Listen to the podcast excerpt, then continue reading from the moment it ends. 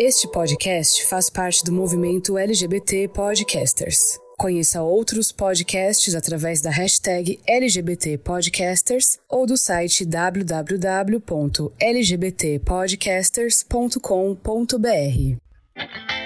Agora, o podcast Vozes pela Diversidade. Oi, gente, tudo bem? Eu sou a Natane e esse é o podcast Vozes pela Diversidade, jornalismo plural sobre o mundo real. Esse mês, que é o mês da mulher, eu vou tomar conta desse espaço. Eu já trabalho com vozes desde o ano passado, como editora, curadora para nossa newsletter, e esse mês eu vou ser parceira de vocês nessas duas edições especiais e fazer alguns debates importantes sobre diversidade para o nosso grupo. Hoje a gente vai receber a jornalista e repórter da Marie Claire, minha grande amiga Priscila Jeremias, para falar um pouco sobre ativismo, sobre marcas e sobre como algumas empresas estão se adaptando em relação à diversidade. Tudo bem, Priscila? Oi, Natane. Eu estou bem, obrigada pelo convite. Estou feliz que é a minha segunda vez aqui com vocês. Sim, é a segunda vez. Quem quiser ouvir outra edição que a Pri participou, ela falou um pouquinho sobre diversidade e jornalismo. E só antes de a gente começar o nosso bate-papo, quero lembrar todo mundo de ir lá nas nossas redes sociais, curtir o Vozes no Twitter, no Instagram, assinar a nossa newsletter. E para quem está na newsletter, a gente tem um grupo agora no Telegram e é só participar. É um grupo aberto que a gente está compartilhando algumas discussões lá também. Então vamos começar. Pri, você acredita que as marcas estão de fato mais inclusivas e diversas hoje em dia? Eu acredito. Existe assim um longo caminho, mas as marcas perceberam aí, acho que nos últimos três anos, que a gente está bem atrasado em relação a esse tema. A gente, mundo, né? E o Brasil mais ainda, porque é um país muito diverso, então a gente estava super fora de mão, né? Nas marcas. E sim, eu acredito que tem um trabalho das marcas sérias, grandes, das que já sempre foram né, engajadas com esse tema, mas tem um caminho aí a percorrer. É, semana passada, no comercial do BBB, eu fiquei um pouco assustada e alegre que tinha um comercial de pasta de dente com duas mulheres negras. E eu fiquei, meu Deus, uma era dentista e a outra era a paciente dela. E eu fiquei, a gente chegou no comercial de pasta de dente, que é o, o que era o estereótipo mais possível de é, longe possível da negritude, né? Que é o lugar mais limpo que se associa do que eles acreditavam que era negritude. E eu fiquei, a gente tem um comercial de pasta de dente, mas é isso. Você acredita que essa mudança veio por pressão popular ou porque há uma consciência de que vender é, para negros está funcionando, sabe? Eu acredito nas duas coisas tem uma parcela né, que luta por essa representatividade que fica em cima desse dado de que os negros consomem, que são grande parcela que detém poder de compra no Brasil, né? Acho que dizem que é, eu vou buscar aqui a informação para te passar melhor, mas de que os negros movimentam 1,6 trilhões no Brasil por ano, é uma coisa bem bem grande. Então, tem né, essa, esse grupo que bate em cima dessa tecla, mas também tem um grupo que bate em cima da tecla da normalidade. Eu acho que eu tô mais para esse lado, que a gente precisa trabalhar com a normalidade da maior parte da população, e existe essa pressão, né, dessa maior parte, para que a gente precisa se ver, ser visto, ser ouvido. Então, acho que é esse está caminhando para esse caminho. E como a gente diferencia, porque eu acho que hoje a gente consegue observar, principalmente no, no último ano, com os protestos do Vidas Negras Importam, que muitas marcas começaram a se posicionar, mas esses posicionamentos não eram de fato uma grande mudança, ou eram, de, ou eram só uma posição de nós apoiamos as pessoas negras da forma mais vaga possível. Como a gente consegue diferenciar as marcas que estão usando dessa pauta, da pauta da diversidade, da representatividade, para mover o país numa direção mais igualitária e as marcas que simplesmente estão falando por falar? Ou se dá para fazer isso, sabe? Eu acho que dá. A gente tem que é que tem que fazer um trabalho ali de pesquisa, né? E um pouco a fundo. Eu quando é, descubro uma marca nova, por exemplo, ou, ou se é até uma marca grande, que é até mais fácil de ir atrás dos bastidores. Quem faz isso? Quem está aí? Como era até então? Porque 2020 representa uma, uma mudança muito grande em relação a essa pauta as marcas falaram: caramba, a gente precisa avançar uns passos aí nessa na representatividade, na normalidade.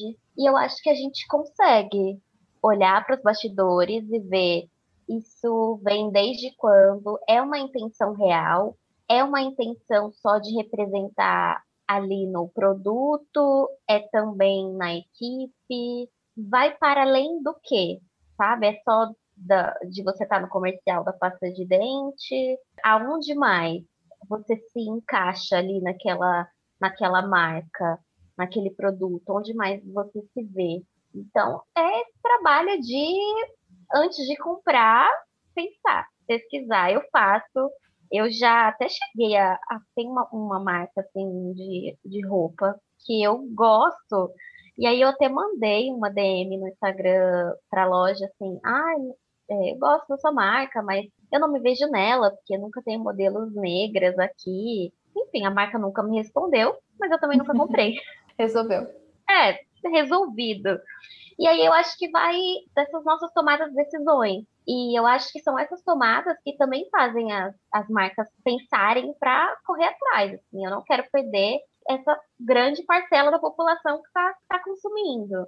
Então, se ela não está aqui e se o discurso fica raso, porque não tem pessoas nos bastidores, porque não tem ações de verdade por trás de só vender o produto, acaba ficando vazio. É. E você fazendo cobertura, entrevistando as pessoas nesses últimos anos, você vem notando que há uma, um poder criativo que está sendo contratado, está sendo valorizado dentro das empresas? Sim, tem essa intenção, né? A gente vê muito mais agora empresas focando em contratações das chamadas minorias, então LGBTQIA+, negros, PCDs, mulheres. E é uma intenção de mudar a partir dos bastidores, né? A gente precisa começar dali, é muito mais do que só a representatividade. Mas eu acho que falta, além da, da contratação ou dessa desse chamado, né, desses criativos, um suporte para construir esse processo de carreira ou de parceria, porque às vezes a gente vê, ah, tá, vários estagiários, ou, ou trainees, né, mas aí os trainees acabam indo às vezes para cargos mais altos, mas enquanto fica ali no muito da não tomada de decisão, ainda fica difícil. Então, acho que é um começo. Eu estou vendo por um lado positivo. Acho que a gente tem que começar por algum lugar, então que seja assim. Mas acho que precisa ser rápido também essa, esse processo, sabe? Essa ajuda para que essa força criativa ela tome decisão. É, porque a gente vê pelo menos uma crescente de processos seletivos direcionados para a população negra, pelo menos no último ano para vagas grandes também, para posições grandes, mas a gente não sabe se esses processos serão mantidos e se, de fato, vai ter uma mudança estrutural dessas, dentro dessas empresas também, né? Sim, são pessoas que geralmente, e eu posso falar por mim também, que não têm as mesmas estruturas e habilidades que os seus concorrentes que são privilegiados, que não fazem parte desse grupo. Então, é difícil você chegar a uma tomada de decisão quando você não, não tem as habilidades, não te dão essas habilidades, e você tá ali, né? Tem que construir sozinha, correr atrás. E se esse lugar pode ter suporte para isso, é melhor. Claro, claro. Ou também quando aquela posição não é contada é, dentro do processo, né? Quando você quando a tua opinião e a tua história e as tuas habilidades que podem contribuir para um processo dentro de uma empresa é totalmente ignorado porque você simplesmente tem que seguir os padrões que estão estabelecidos desde sempre, fazer as mesmas campanhas ou fazer os, os mesmos projetos sem nenhum tipo de mudança, né? Não há uma valorização. Sim. Quando a gente fala, por exemplo, de inclusão de PCDs, por exemplo, o que, que a gente pode mudar para tornar os processos mais inclusivos? Porque a gente sempre esquece, mas daí, quando essas pessoas são incluídas, a gente não leva em conta o que elas podem de fato mudar para a gente mudar de uma forma bem melhor, né? Sem dúvida, concordo super. Outra coisa que estava me incomodando, mudando um pouquinho só de assunto, é, nesse último ano a gente viu muito, muitas pautas, principalmente, eu acho que é importante a gente falar agora em relação às ideias que a gente tem de feminilidade ou as ideias que a gente tem de bem-estar sendo testadas assim por algumas marcas. Como você está vendo isso? Essa ideia de a gente vende bem-estar, mas esse bem-estar também é bem limitador. Por exemplo, skincare. Várias marcas vendendo skincare por mais de 100 reais e a gente tem que seguir agora os outros padrões de skincare. Ou vamos vender meditação, porque pandemia, tá todo mundo desesperado. Olha, o mundo capitalista, né? claro, claro. Você olha para uma situação não importa o quão de crise ela seja, que é o nosso caso atual, mas dá para você tirar uma oportunidade de ganhar dinheiro. A gente, nossa, viu uma crescente aí, né, desses movimentos de produtos que cuidam mais da pele do que da maquiagem, de beleza de maquiagem, porque a gente não está saindo de casa, então não faz sentido. E também uma crescente de alimentação mais saudável em casa, ou aprenda a fazer X coisas em casa, como treinar sozinha, faça a sua própria vela, faça o seu próprio jardim, a sua própria horta. Olha, é, são práticas que, assim, já faziam parte do cotidiano de algumas pessoas. Eu penso muito nas narrativas que a gente constrói. A gente constrói depois o capitalismo vai lá e rouba um pouquinho. Eu acho que alguns anos atrás a gente viu isso muito com empoderamento feminino, quando a gente falava, ah, a mulher tem que se empoderar, se empoderar muito, vai lá, mulher, conquista teu espaço, vai ser chefe, vai ser é, o que você quiser. Mas daí a gente viu, por exemplo, que tinha muita gente vendendo, sei lá, o girl boss como padrão, sabe? Então era a mulher executiva. E a gente tinha que seguir a mulher executiva agora. E isso vai mudando um pouquinho quando a gente fala é, de... a gente sim, a gente acaba sempre sendo colocada numa forma de ser, uma forma correta. Você falou do skincare, só me vem na cabeça de que a gente sempre cuidou da pele, né? Normal, assim, de lavar o rosto, passar um creminho. Eu gosto muito, eu acho muito legal essa crescente de produtos. Eu sou uma apaixonada.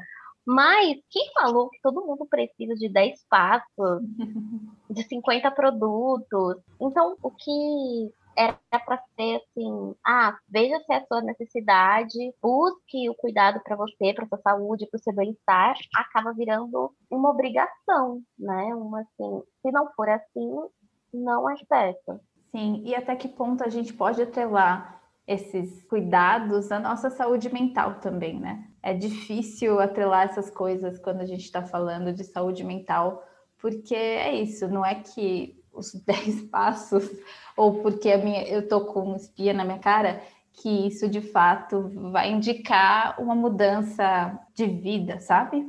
Sim, eu acho que esse período, pelo menos para mim em casa, serviu para tentar entender o que eu fazia, porque eu ia pra rua, sabe? Porque as pessoas iam me ver, ou porque eu não conseguia sair assim, que é, ai, depilar ou não a perna pra sair de saia, mas aí se você tá em casa, você não depila, então assim, você faz isso por quem? Né? Uhum. Ou por quê? E começar a, a pensar assim, o que eu faço por mim, o que eu gosto, o que me faz bem, o que é uma prática de autocuidado, o que eu faço porque eu acho que tem que ser assim, porque segue um padrão, porque todo mundo ao meu redor faz isso. Sim, eu fiquei pensando bastante isso nesse ano, mas também nas coisas que às vezes me interessavam também, que eu não estava fazendo, tipo, pintar unha, eu estou pintando nos últimos meses porque é divertido, mas também eu não eu sei que eu posso cair nessas armadilhas de marca o tempo todo ou de padrão de beleza, porque são todas ali muito bem, acho que armadas, sabe, para pegar a gente no. Agora você não precisa ter o corpo perfeito, mas e se você meditar? Você não quer me dar 50 reais para aprender a meditar? Ou você ama seu corpo mesmo, sabe? Vem aqui, vem amar teu corpo com esse creme que custa 150 reais. E, são armadilhas que a gente cai, todos nós é, não só mulheres negras como a gente, ou só mulheres como a gente, porque a gente cai nessas coisas, porque é muito fácil a gente cair nessas narrativas que estão vendendo pra gente. Sim, e aí você acaba saindo de uma ideia de que você tinha do que era correto fazer para outro, né? Ai, eu já fiz muitas vezes essas coisas. então é assim, eu sinto que faz um tempo, mas agora tem mais é, produtos compatíveis com, tom, com os tons das nossas peles. Uhum. E aí você vem falar agora para uma mulher negra que, ai, nossa, usar bases demais não tem nada a ver. O legal agora é zero base no rosto. tipo, meu, acabou de ter uma base do meu tom correto e que, e que não custe o olho da cara, sabe? Sim. E aí vira. Então, acho cada uma tem o seu tempo de entender o que faz sentido, mas ai, eu acho difícil. A gente sempre acaba caindo numa ideia do que é certo, porque assim, eu vou fazer yoga, eu preciso ter aquele aplicativo, eu preciso ter aquela roupa, aquele tapetinho, e às vezes, meu, daria para fazer de pijama em cima da cama, sabe? Eu acho que é legal a gente falar um pouquinho também dessa coisa da mulher negra, que eu acho que também acontece com a, com a população LGBTQ, que é quando a gente tem, quando eles dizem para a gente parar de se comportar de certa forma, então vamos parar de usar unha grande agora, porque a, a moda é natural. Quando essas ideias que nasceram dentro dos nossos, da nossa comunidade, foram já tomadas pelo mainstream, foram tomadas pela grande mídia. Então, se você vê, por exemplo, hoje uma TikToker famosa, há um padrão ali de que ela está usando várias coisas que foram popularizadas por mulheres negras e agora dizem para as mulheres negras: mas e se a gente cuidar só da nossa pele com manteiga de karité, sabe? que é muito engraçado. Ou o fato básico de a gente estar tá usando produtos que são comuns para a gente há um tempão, porque a gente está ali construindo essas relações entre nós, na nossa comunidade, falando uma para outra, e agora todo mundo usa. E já... Ah, mas é normal, né? É normal. Sabe o que acontece muito com produtos para cabelo? A gente passou, pelo menos aí tem nos últimos oito anos, a gente tem mais produtos para cabelos crespos e cacheados, uma maior uhum. variedade no mercado. Mas antes disso, quem nunca usou lá um abacate, uma maionese, uma babosa, os, os produtos naturais. E aí, agora que tem, você quer usar esses, né? E aí acaba, às vezes, questionando por que uma mulher negra paga 60, 70, 200 reais até em uma máscara capilar que ela encontra agora nas, prateleiras para cabelo crespo e cacheado, sendo que ela poderia estar usando abacate, aveia. E aí você pensa, cara, eu nunca tive a chance de usar uma máscara profissionalizante adequada para o meu fio. Eu sempre usei o abacate, e aí você fica ali entre a, nossa, eu não posso experimentar coisas novas, porque a onda é um ser natural e aproveitar as propriedades das frutas. A gente sempre acaba ficando nesse jogo assim de para onde vamos, o que podemos fazer, mas eu acho que a gente está a gente está atrás, então eu não vou falar para uma mulher assim, olha, não compre esse creme não, porque você pode usar abacate. não compra, sabe? Você nunca usou um desses, você tá encontrando apenas há oito anos esse tipo de produto. Então, assim, se você tem a grana, quer experimentar, quer testar várias marcas novas, vai. E se não rolar, volta pro seu abacate, vai fazer essas receitinhas. Mas olha que massa você ter a, a, chance agora de poder escolher entre tantas opções o que você quer usar no seu cabelo. E não ficar lá todo sábado, o dia inteiro amassando o ingrediente para passar nos fios. Tipo, fica difícil. Sim, sim. E é importante a gente lembrar disso, né? Porque a gente quer mover sempre numa direção de liberdade e de escolha e de possibilidades para todo mundo e não de limitações. Então, se a gente compra alguma coisa e compra aquela narrativa, a gente, às vezes, as armadilhas estão ali para limitar a gente ou consumir muito mais de uma forma limitante. Eu sinto que as pessoas gostam um pouco de ser colocadas em algumas limitações. Vou te explicar melhor essa frase. esses dias há um tempo, né? Estava fazendo uma entrevista com uma cantora, Mamundi, e ela estava falando: ai, meu sonho é ser capa da Marie Claire, mas eu não, não sou tão feminina assim quanto vocês esperam, mas vai que. E deu risada, enfim. Eu falei para ela: nossa, como assim, né? Super possível, vou levar isso para frente. Aí acabou a entrevista, que era em live, uma amiga falou: Nossa, eu me identifiquei muito com a frase da Mamundi, porque eu também não me sinto tão feminina. E aí isso mexeu muito comigo, porque eu pensei: será que eu tô colocando com as minhas matérias, com as minhas palavras, as pessoas em limitações do que elas podem fazer? De que essa é a forma correta, de que essa é a mulher Marie Claire. Enfim, tenho feito desde então esse exercício. Eu sinto que as pessoas gostam de saber quais são as tendências, quais são as cores, quais são as, os desenhos de unha que tá bombando no verão, mas você não pode se prender aquilo, né?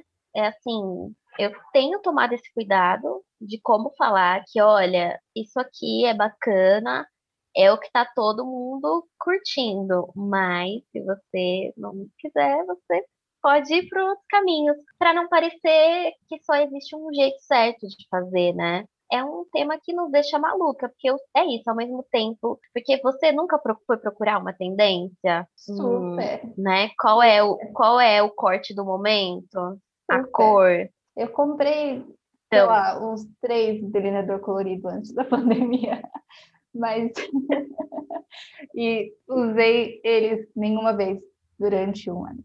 Mas é engraçado que a gente sempre volta para esse padrão feminino irreal e maluco, e a gente tem que sair dele um pouquinho é. e estabelecer padrão nenhum e deixar todo mundo se sentir bem. Essas discussões eu acho que são importantes para a gente fazer isso. É bem um processo de autoconhecimento, né? Eu sou a favor de experimentar tudo, e aí você vê o que não te dá trabalho. E aí você faz. Eu acho que a gente pode terminar com esse grande conselho. Faz o que Sim. você acha que não te dá trabalho, o que te faz se sentir bem. Praticidade. Praticidade, leveza e liberdade. Vamos então para nossas dicas, amiga. Sim. Você quer começar primeiro?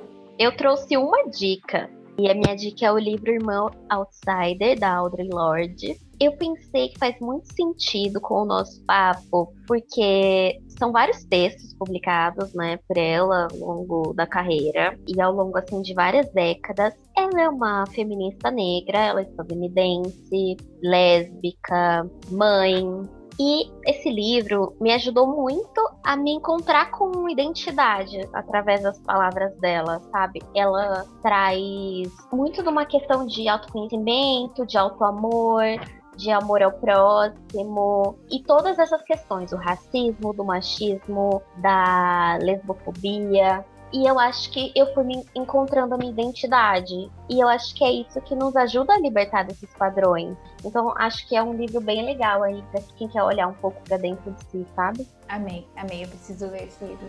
Então, eu vou trazer três dicas. Na verdade, minhas dicas são duplas hoje, porque eu preciso, eu vou dar uma dica em relação ao cinema preto. Eu vou falar algo muito comum, que é a Eva DuVernay. Eu acho que se a gente está num mês para celebrar mulheres, a gente tem que celebrar mulheres que fazem um trabalho que não é simplesmente um trabalho estético ou de beleza para o cinema. Ela faz um trabalho não só ativista quando ela faz filme, mas ativista quando ela está atrás das câmeras fazendo a profissional empresária que ela é. Então, tem três filmes que você consegue encontrar disponíveis na internet, bem facinho nos streamings. Os dois na Netflix, que é a 13 terceira emenda, que é um documentário, e Os Olhos Condenam. Os dois têm uma temática muito próxima. Eu acho que quem for assistir Os Olhos Condenam vai com uma calma e parcimônia. Talvez respire, porque é uma série que me doeu muito, porque você vê o sistema racista atingindo crianças e jovens e dá vontade de chorar e evitar com a TV às vezes. A 13 terceira emenda eu acho que é um bom complemento para entender esse processo. E se você procurar algo leve, uma dobra no tempo, que é o jeito que ela pega um clássico infantil e faz do jeito dela. O jeito dela de ter uma menina negra protagonista, o jeito dela de ter a Oprah como um dos seres mais poderosos do universo, muito colorido, é muito amoroso, muito caloroso também, sabe? Então, essas são as três dicas de filmes dela. Mas se for um pouquinho mais fundo, dá uma olhada num site chamado Array Now, que é produtora, é distribuidora que ela tem, que é bem focada em diversidade, focado em mulheres e pessoas não brancas. Então, essa é a minha dica para o cinema preto. E ai, já que eu estou falando bastante, eu vou dar três dicas de música que eu estou ouvindo muito. Acho que eu estou apoiando muito em música agora que eu estou curtindo mais um mês de pandemia. A primeira saiu semana passada, eu acho que todo mundo já tá meio que apaixonado, que é Silk Sonic, que é uma banda do Bruno Mars com o Anderson Paak. Você já ouviu, Tri? Amei! Lindo, Amei. lindo. Lindo. As roupas do clipe, eles lançaram uma música nova. Sim. E era uma parceria que eu não achava que precisava, mas me trouxe uma paz, porque faz muito sentido o Bruno Mars e o Anderson Paak juntos, e eu fiquei muito feliz. E os outros são dois álbuns. Um de um, uma banda de pop rock chamado Haim, que o álbum chama Women in Music Part 3. É um álbum meio longo, mas tem músicas muito boas. Eu estava para ouvir ele desde o ano passado, mas estava com preconceito porque achando que era música country. Mas não é. É pop rock, muito de boa, muito gostoso de ouvir. E o outro, que é o meu álbum agora, do álbum do vinho, sabe? O álbum que você coloca um, enche uma taça de vinho e sofre pela vida, que é da Jasmine Sullivan, que chama O Tales. Eu acho que é assim que fala, o meu francês é péssimo. É um álbum meio conceitual, tem umas, umas descrições de histórias que algumas mulheres contam, mulheres famosas, algumas delas, e é de relacionamentos e depois ela coloca uma música que faz você pensar daquele, naquele relacionamento que aquela mulher teve e eu tô curtindo muito, eu sempre coloco para ouvir, fico sofrendo por amores que não tive, por, enrascadas que eu não me meti, mas eu tô ali acompanhando qualquer momento que ela me escreve. Então tá sendo muito gostoso ouvir esses álbuns nesse momento. Achei esse álbum ótimo para acompanhar uma máscara facial. Muito, sim. que pode ser comprada ou natural feita em casa. O que você quiser, combina com qualquer vibe delicinha que der pra fazer, de autocuidado ou, ou reflexões sobre a vida. Adorei as dicas. Eu acho que é isso nesse episódio. Só lembrando de novo, para ir nas nossas redes sociais, pode ir nas redes sociais da Priscila, pode ir na minha e a gente vai conversando um pouquinho mais, trocando um pouquinho mais dessas nossas histórias e entra nas redes sociais do Vozes pela Diversidade, compartilha nosso conteúdo para a gente poder crescer um pouquinho mais. Muito obrigada, Pri. Obrigada, Natânia. Adorei o nosso papo. Já quero voltar de novo. Já estou me autoconvidando para que a gente continue essa conversa e estou ansiosa para as próximas aí que vocês vão trazer. Foi maravilhoso. Um beijo. Tchau, gente. Até a próxima.